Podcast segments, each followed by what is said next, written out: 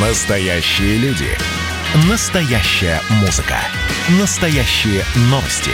Радио «Комсомольская правда». Радио про настоящее. 97,2 FM. эм. Взрослые люди. Обсуждаем, советуем и хулиганим в прямом эфире. Да, это все так и есть. Валентин Алфимов, Мария Баченина. Здрасте, дорогие друзья. Доброе утро, друзья. Давайте сразу о средствах связи. 8 967 200 ровно 9702. Пишите нам активно, это приятно. И еще есть у нас э, трансляция на YouTube. Заходите, смотрите, участвуйте в чате. Взрослые люди, прямая трансляция, радио «Комсомольская правда». Тут пишут, конечно, вообще э, когда о еде разговоры, народ цепляет э, замечательным образом борщ. Бор, я не могу это выговорить, как некоторые, правда, так говорят. Борщ через «ж». Борщ. Я не буду это повторять. Да, Просто не в Неплохая тренировка для артикуляции. Да, хорошо, давайте к запланированным нашим темам. Накануне э, премьер-министр Мишустин объявил о сокращении штата чиновников за три месяца. Вот такая реформа грозит для госслужащих. Нервное начало недели, потому что с 1 января 2021 года стартует реформа государственного управления. И ее будут проводить в максимально сжатые сроки то есть за три месяца до 1 апреля. Или по-другому это можно назвать оптимизацию штата чиновников. А, смотрите, что говорит э, Михаил Мишустин. Говорит, штат федеральных органов планируют сократить на 5%, их территориальных подразделений на 10%. Но здесь надо понимать, это не то, что возьмут каждого там какого-то, э, там, каждого 20-го чиновника и выгонят на улицу. Нет, такого не будет. А давайте послушаем, что сказал премьер-министр. Все министерства и ведомства, их территориальные органы должны соответствовать рекомендованному стандарту. Их структура будет зависеть от численности всего ведомства. В центральных аппаратах, где около 20% вакансий, штат должен быть сокращен на 5%. В территориальных же органах ведомств сегодня среднее количество вакансий около 18%. Принято решение о сокращении штата в них на 10%. И делать это будем за счет в основном вакантных позиций. При этом сохранятся все финансовые ресурсы, в том числе материальное стимулирование, которые были до оптимизации ведомств. Все эти меры позволят повысить эффективность работы исполнительной власти. Это был премьер-министр Российской Федерации Михаил Мишустин. Я не знаю, за счет э, каких кадров а, случится вот эта оптимизация, ну, то есть как итог. Э, но это нужно объяснять с экспертами. У нас на связи политолог, декан факультета социальных наук и массовых коммуникаций финансового университета при правительстве РФ Александр Шатилов. Александр Борисович, доброе утро. Здравствуйте. Доброе утро. А, скажите, пожалуйста, действительно ли у нас сейчас э, раздут аппарат чиновников в России? А, ну, на мой взгляд, это давняя беда России, что действительно у нас, э, в общем-то, штаты раздуты, да, бюрократия достаточно костная, и зачастую она действительно душит в своих объятиях э, реформаторские инициативы верховной власти. Такой как бы момент присутствует. И мне кажется, ну, не, мне кажется, не это главное даже в этой реформе заявленного управления. Мне главное кажется, что сейчас, с одной стороны, продвигается идея цифровизации и, соответственно, собственно, Эм, э, переход, как говорится, управления в э, такой автопилот, на автопилот, что называется, да, без участия человеческого фактора, а с другой стороны, ну, Россия находится в мобилизационном режиме и испытывает очень сильное внешнее и внутреннее давление, и поэтому требуется отмобилизовать и встряхнуть и где-то почистить бюрократию. Мне кажется, во многом этим объясняется стремление власти сейчас провести эту управленческую реформу. Ну, смотрите, в то же время Михаил Владимирович говорит о том, что, ну, сократим вакансии, которые сейчас есть, где-то оптимизируем. То есть, по сути, реального сокращения не будет. А кого оно вообще коснется-то тогда? Э, ну, если честно, то, конечно, мне кажется, здесь немножко успокаивает Мишутин, да, бюрократию, потому что та, конечно, напряжется, и всем известно ее, в общем-то, возможности по, скажем, тоже выхолащиванию, как я уже говорил, инициатив власти и по сопротивлению. В общем-то, бюрократия тоже, как говорится, не на шита. Это раз. Эм, я думаю, что все-таки э, определенные сокращения будут. Другое дело, что здесь уже насколько действительно власти хватит ресурса подавить вот это глухое сопротивление, Э, чиновничьего корпуса, да, потому что, как известно, любая ну, да, еще с советских времен зачастую любая, или почти любая, да, реформа госуправления завершалась тем, что число столов в кабинетах увеличилось, и штаты, наоборот, не сокращаясь, росли. Поэтому тут много, конечно, будет зависеть от э, жесткости и последовательности действий и премьер-министра, и, наверное, президента Российской Федерации. Так, а вот э, что потом делать с этой армией чиновников, которые высвободятся? Это, это тоже вопрос. Я тоже думаю, над этим ломают голову, потому что, в общем-то, это люди, во-первых, достаточно опытные э, и, э, скажем, ну, многие образ, образ, обросшие очень серьезными связями. И, э, в общем-то, как показывает практика, Владимир Путин и вообще его команда, они стараются не плодить э, врагов, а как-то, собственно, э, с ними по-хорошему договариваться, даже со, с отставниками. Поэтому тут тоже большой вопрос. Ну, вот, э, может быть, их как бы из госаппарата переведут на какие-то менее как бы значимые позиции, да, э, кого-то по возрасту сократят, э, кого-то соответствующим образом переведут, говорю, может быть, куда-то на бизнес-позиции и так далее, но Э, тут, конечно, это все равно, это, эта проблема будет серьезной, мне кажется. Ну, тут нужно заметить, извини, Валентин, одну секунду, что Мишустин заметил, что федеральных, э, вот штат федеральных органов планирует сократить на 5%, а территориальных на 10%. Массово не, вы, не будут выгонять чиновников, это прям его слова. А сокращение будет э, проходить за счет вакантных мест, это вот в основном. Ну, я говорю, на мой взгляд, это вот э, специально, чтобы вот э, такого рода пробрасываться, для того, чтобы э, такая идея, да, чтобы не, как сказать, не началось брожение внутри бюрократии, потому что как бы их им демонстрируют, что здесь, в принципе, почти никаких сокращений не будет, вы, не, соответственно, не дергаетесь, все будет спокойно, полюбовно mm-hmm. и так далее. Ну, не знаю, мне кажется, что, в общем-то, потребность управления России требует, конечно, такой перестройки существенной. Ну, вот как нам и слушатели пишут, и, э, в принципе, такая практика существует, да. Ну, просто кого-то переведут на аутсорс, э, кого-то просто выведут за штат. Ну, собственно, и тем же самым те же самые люди и будут заниматься. Вот этот вопрос, те же самые. А в чем тогда оптимизация? Как они в чем? Они просто не будут числиться в штате. Э, нет, я понимаю, но э, все же делается для Бумаги. того, чтобы лучше решались проблемы и постановления да, верховной власти. Вот, вот что любопытно. Где они возьмут э, ресурсы, где они возьмут новых людей? Или это будут старые люди? И то, о чем сказал Валентин. Александр Борисович. Э, ну, мне кажется, определенное вливание, когда говорится, новой крови будет. То есть, в основном, э, сейчас мы видим иногда, собственно, на губернаторские позиции, на позиции замминистра, министра даже, э, подтягиваются люди, ну, так скажем, возрастной, возрастной категории где-то 30-40, да, ну, может быть, 45 где-то вот этой позиции. Молодые технократы. Ну, э, типа технократы, они разные бывают, люди их там отбирают по разным, собственно, кадровым резервам и э, по разным, э, собственно, каналам э, рекрутирования, да, но, э, по крайней мере, потихонечку обновление идет, но оно, конечно, наверное, э, ну, я не исключаю, что власть решила это обновление тоже немножко э, форсировать, да, потому что, говорю, старые кадры все равно еще пока держатся довольно, э, скажем, э, зубами за свои позиции, да. А не накроется накроется ли все медным тазом, когда часть сократят, а часть на, ну, на часть вакансий придут новые люди? Причем, вот как видите, как вы говорите, Александр Борисович, форсируют. А, ну, здесь, опять же, говорю, такая, в общем-то, здесь пока сложно предположить, потому что многое, говорю, зависит от, говорю, воли и последовательности власти, да, как бы э, высшей российской, да, которая, если она действительно захочет, я думаю, в полной мере, да, провести эту реформу, то будет действовать очень жестко.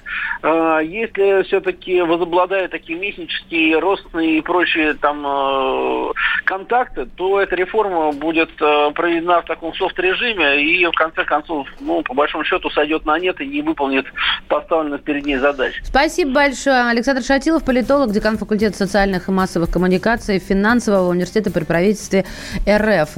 Ну, про софт я расскажу чуть позже, что касается Роскосмоса, так что дождите через несколько минут. Андрей Норкин возвращается на радио «Комсомольская правда». Каждый вторник с 6 до 8 вечера он будет подводить итоги дня и, конечно, общаться со слушателями. Только Норкин может рассказать простыми словами о самом сложном. Слушайте по вторникам в 6 вечера по московскому времени. Недопустимо чиновникам разговаривать с людьми подобным образом. Недопустимо не обращать внимания на человеческие проблемы. Взрослые люди. Обсуждаем, советуем и хулиганим в прямом эфире. Доброе утро. Мария Бачинина, Валентин Алфимов. Вот говорили о том, что Мишустин объявил сокращение штата чиновников, и эта реформа э, танцу... танцует, стартует. Я не знаю, почему я так и говорил. Ну, реформа и танцевать. Танцует с Нового года. Да. На самом деле, конечно, все очень не смешно, потому что огромное количество людей останутся таки без работы. Как, например, э, в Роскосмосе. Вот, э, кстати, Роскосмос это сделал раньше, чем Мишустин анонсировал. Они, Они это сделали, уже... когда еще это не было мейнстримом? Да. А за два года в российской космической отрасли сократили почти 10,5 тысяч сотрудников. И при этом... При этом заместитель гендиректора по административным и корпоративным вопросам Иван Харченко отметил, что производительность выросла на 16%. Ну, если, конечно, как в том анекдоте, вас бы так били, да, я к тому, что работать люди начинают а как при вот работы было на 10,5 тысяч больше, это сколько, какая же нагрузка тогда упала на плечи других? Или это был просто а, бюрократический аппарат. Ну, Тогда вопрос, почему он таким раздутым был. Все равно они остаются. Был таким, стал другим. Ну, собственно, часть, я думаю, там просто уволились по, по возрасту. Ну, такой то, это, это, это очень большой процент. Вот тех людей, которых а сокращают. Почему ты так думаешь? Ну, а ты думаешь, что сократили молодых специалистов, а остались старперов, которые Я там сидят на... думаю, на что 10,5 тысяч – это огромная цифра. А сколько штат Роскосмоса? Почти если 11, то это, это, это космос просто. Нет, это не важно. Хоть, а если, если 150, людей, если 150 не меняет... то это там Нет, это не, нельзя в сравнении. Нет, конечно, нельзя в сравнении. Это просто огромная цифра сама по себе. 10,5 тысяч человек.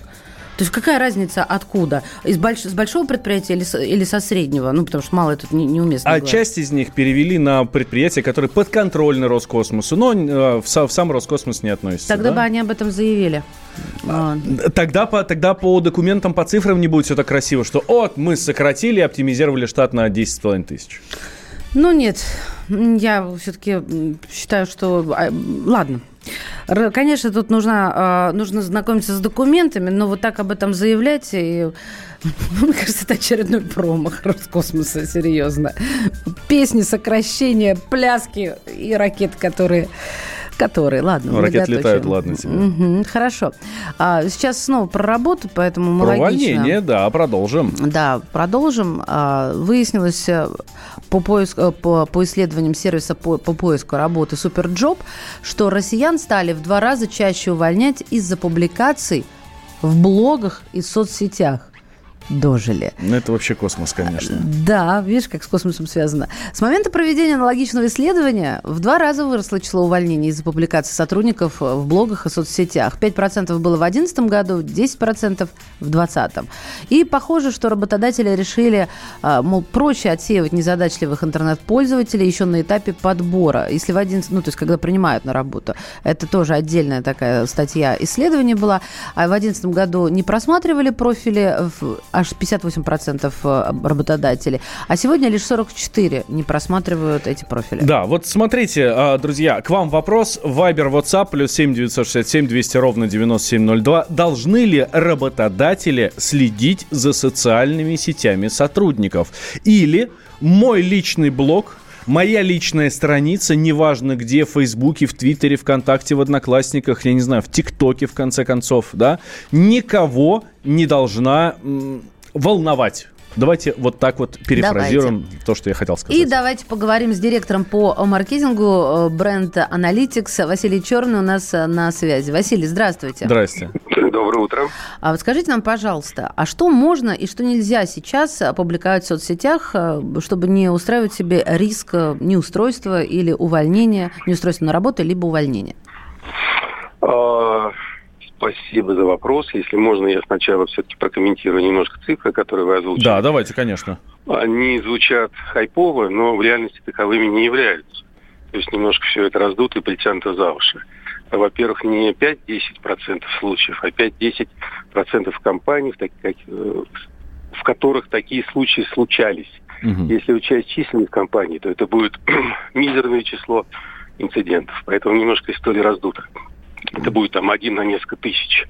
Это во-первых. Во-вторых, а, опять же, там 58% тех, кто не рассматривает профиль, а сейчас там 44%. Это тоже мизерные изменения. Мы говорим об изменении с 2011 года. С 2011 года соцсети настолько серьезно вошли в нашу жизнь и настолько изменили наше поведение в них там и отношения работодателей, что цифры, конечно, это не отражают. Уровень цифровой гигиены, конечно, изменился.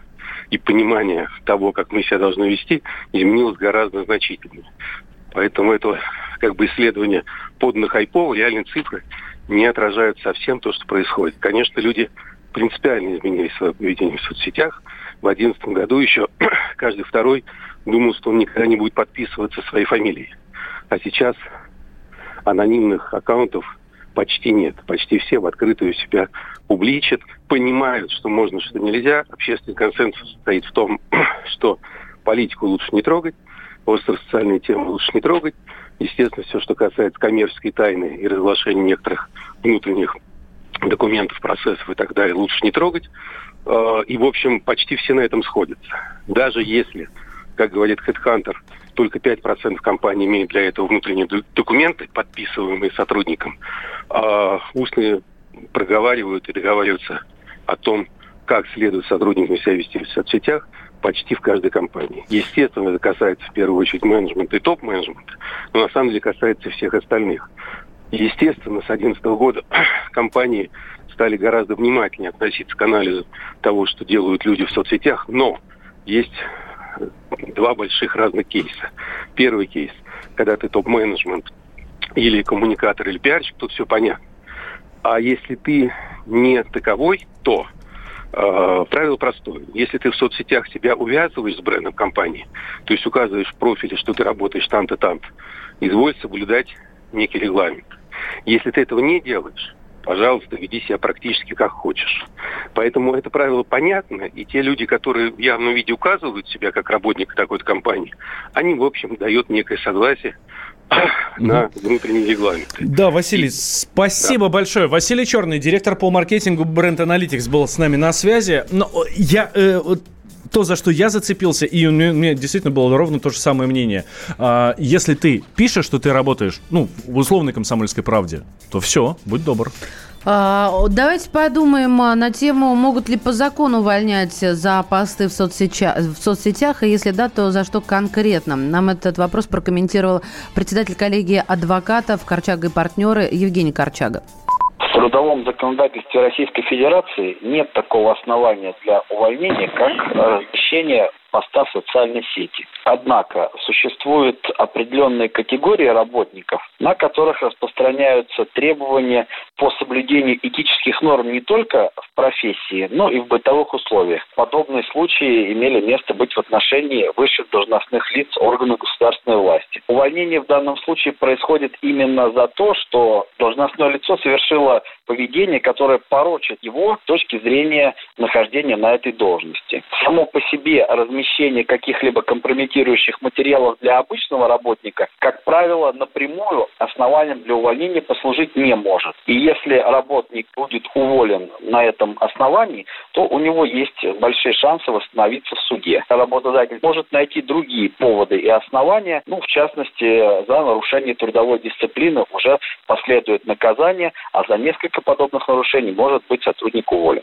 посты в соцсетях могут содержать в себе определенные правонарушения, предусмотренные административным либо уголовным законодательством, но никоим образом не основания для увольнения. В общем, против лома нет приема, как говорится. Будь... Не за это так найдут, за что другое. Посуду восстановишься, так, а где твой панам?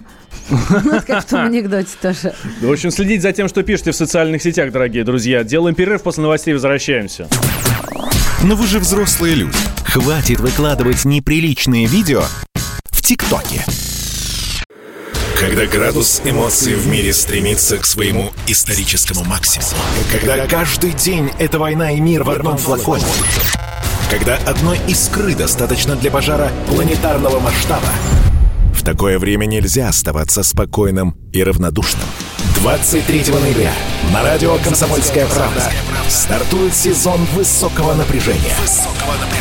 Новости со скоростью телеграм-каналов, эмоции на грани дозволенного, гости с Олимпа и со дна. Только высокое напряжение спасет мир. Разряд.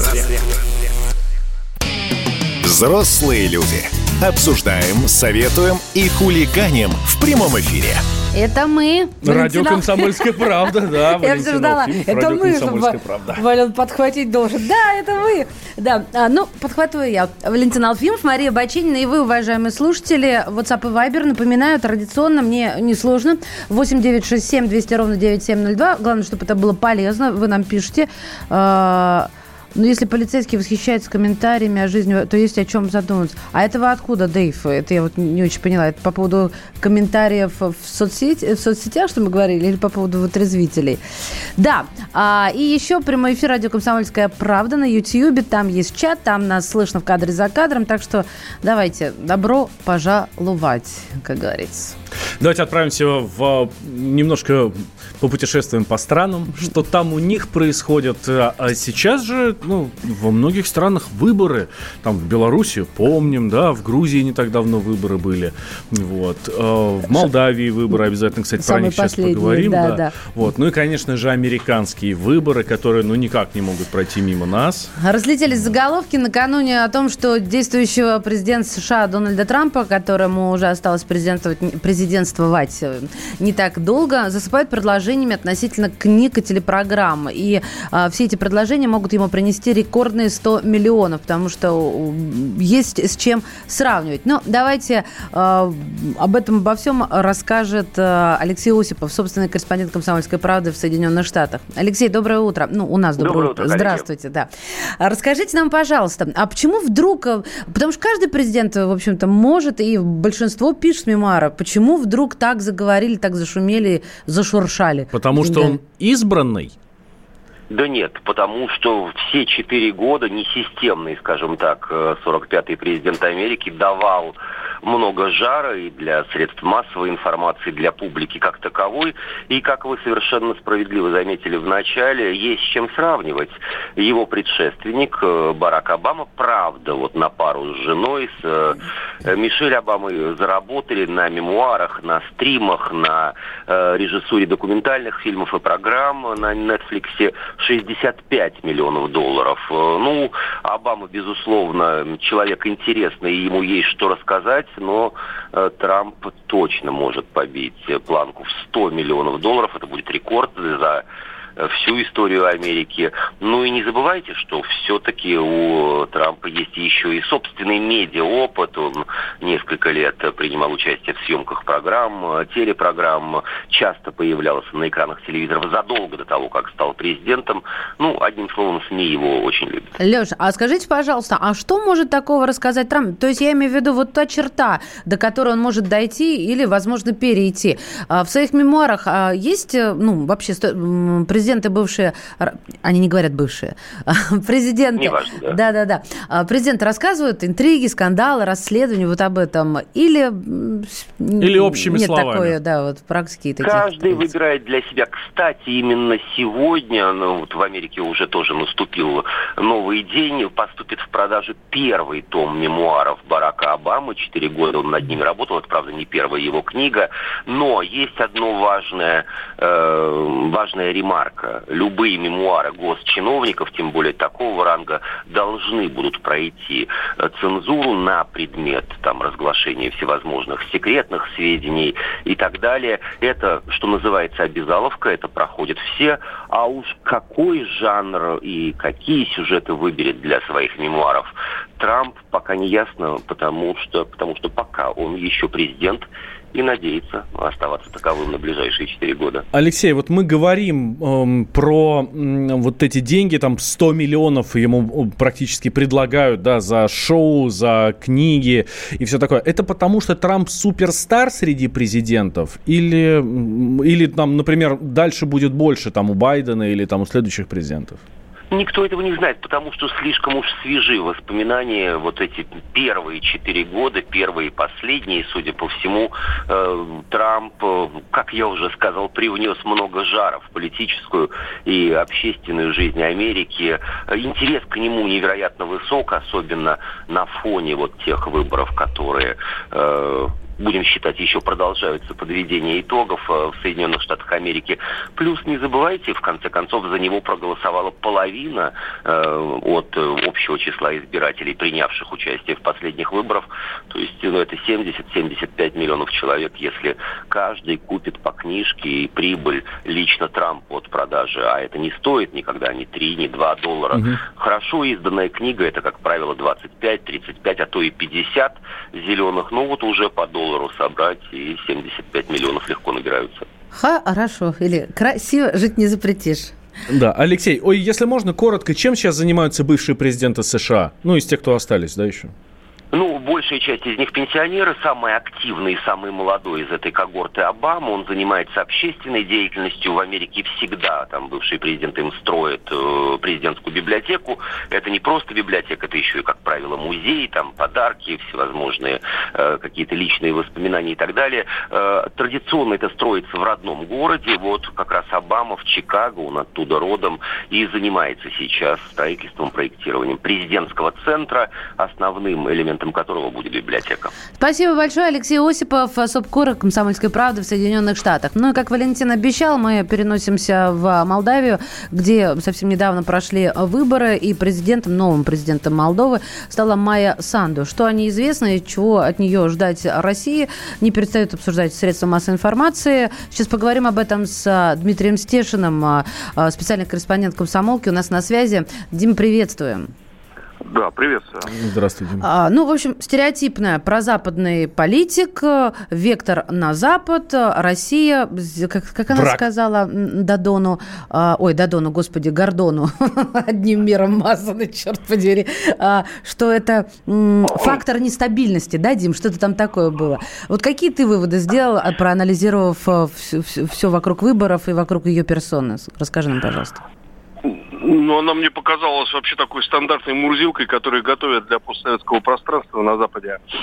Вот, а потом сажают на какие-то престолы или в кресло. То есть, ну, биография ее всем известна. Она из семьи, ну, можно сказать, там, поздней советской номенклатуры. Там отец директор крупного ценоводческого, кажется, комплекса, мать учительница. У семьи были деньги дать ей образование. Она там училась, у нее три высших образования закончила даже в, Гавр, в Гарварде получилась. Да, полгода она там получилась на управленца, в общем-то. И ты думаешь, что там начали из нее ковать... Э... С, с начала 90-х она вот четко пошла по международной линии. Она работала в структурах по связи правительства Молдавии с Евро, Евросоюза не было тогда еще с, с Европой была помощником президента Всемирного банка, советником. Вот, мне кажется, очень крутая должность. И, в общем, такой проверенный кадр э, вот, оказался все-таки в Молдавии главным и будет решать политику. Но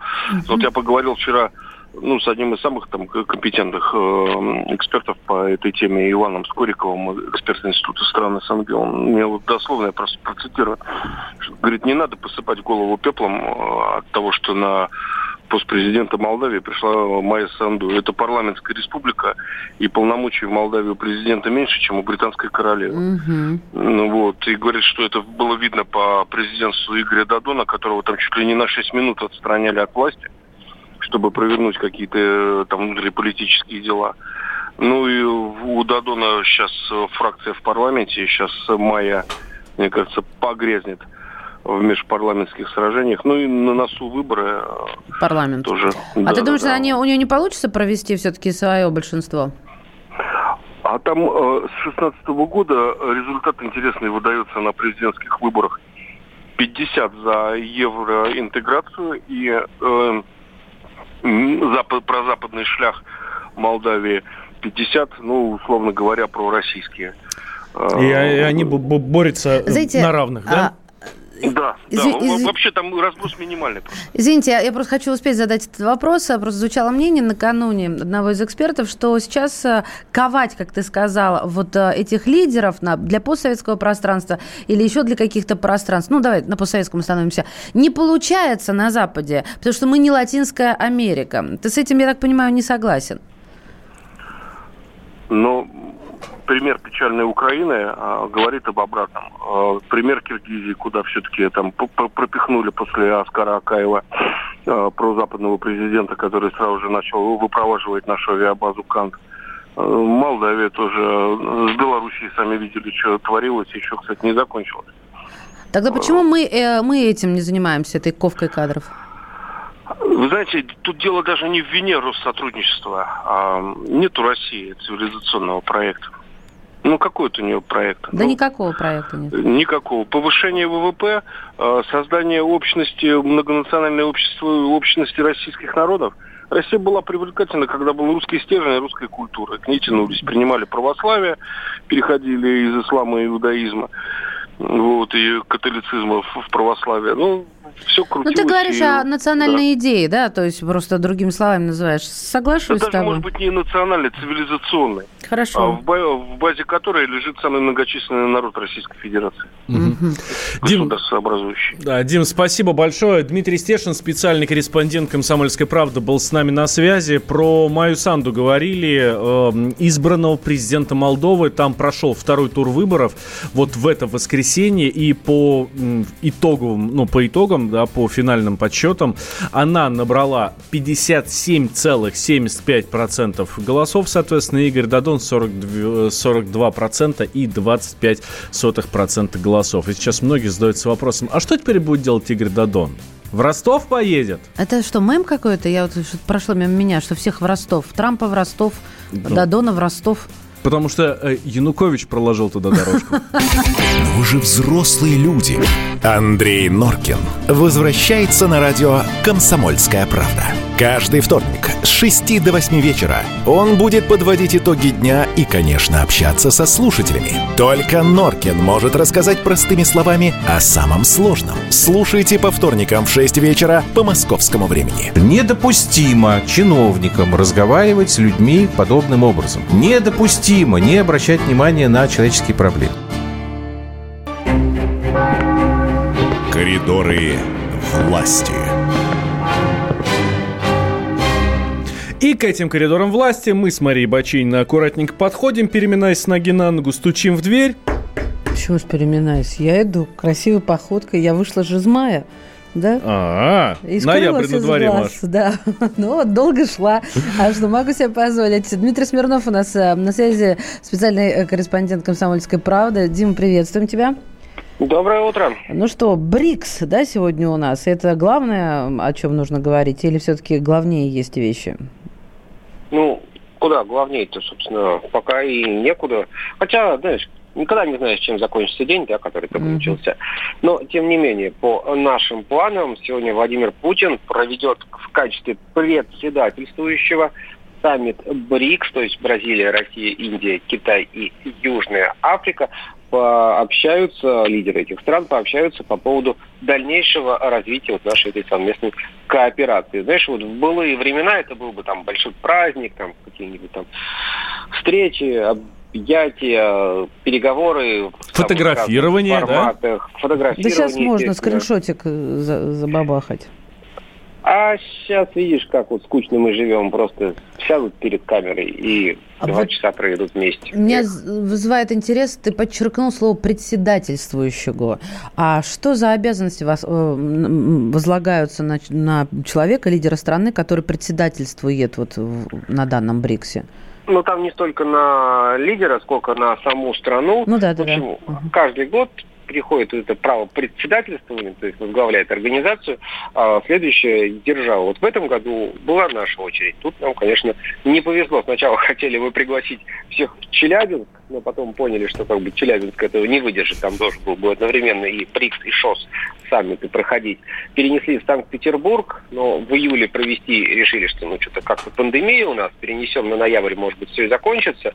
Но, как выяснилось, не закончилось. Ну вот и эта вся повестка, которую Россия сформировал, она была выполнена, наверное, ну, я не знаю, сложно сказать, на сколько процентов сегодня вот Путин нам точные данные сообщит, mm-hmm. но, конечно, все существенно так вот подкосила нас эта эпидемия. Ну, надо сказать, что России не повезло с БРИКСом и ШОСом, а там с аудитом не повезло, например, с двадцаткой, там вообще, наверное, у них слезы, они так готовились показать себя миру. Но об этом мы будем говорить с вами, наверное, в пятницу. А о чем сегодня будут говорить, собственно, на этом саммите?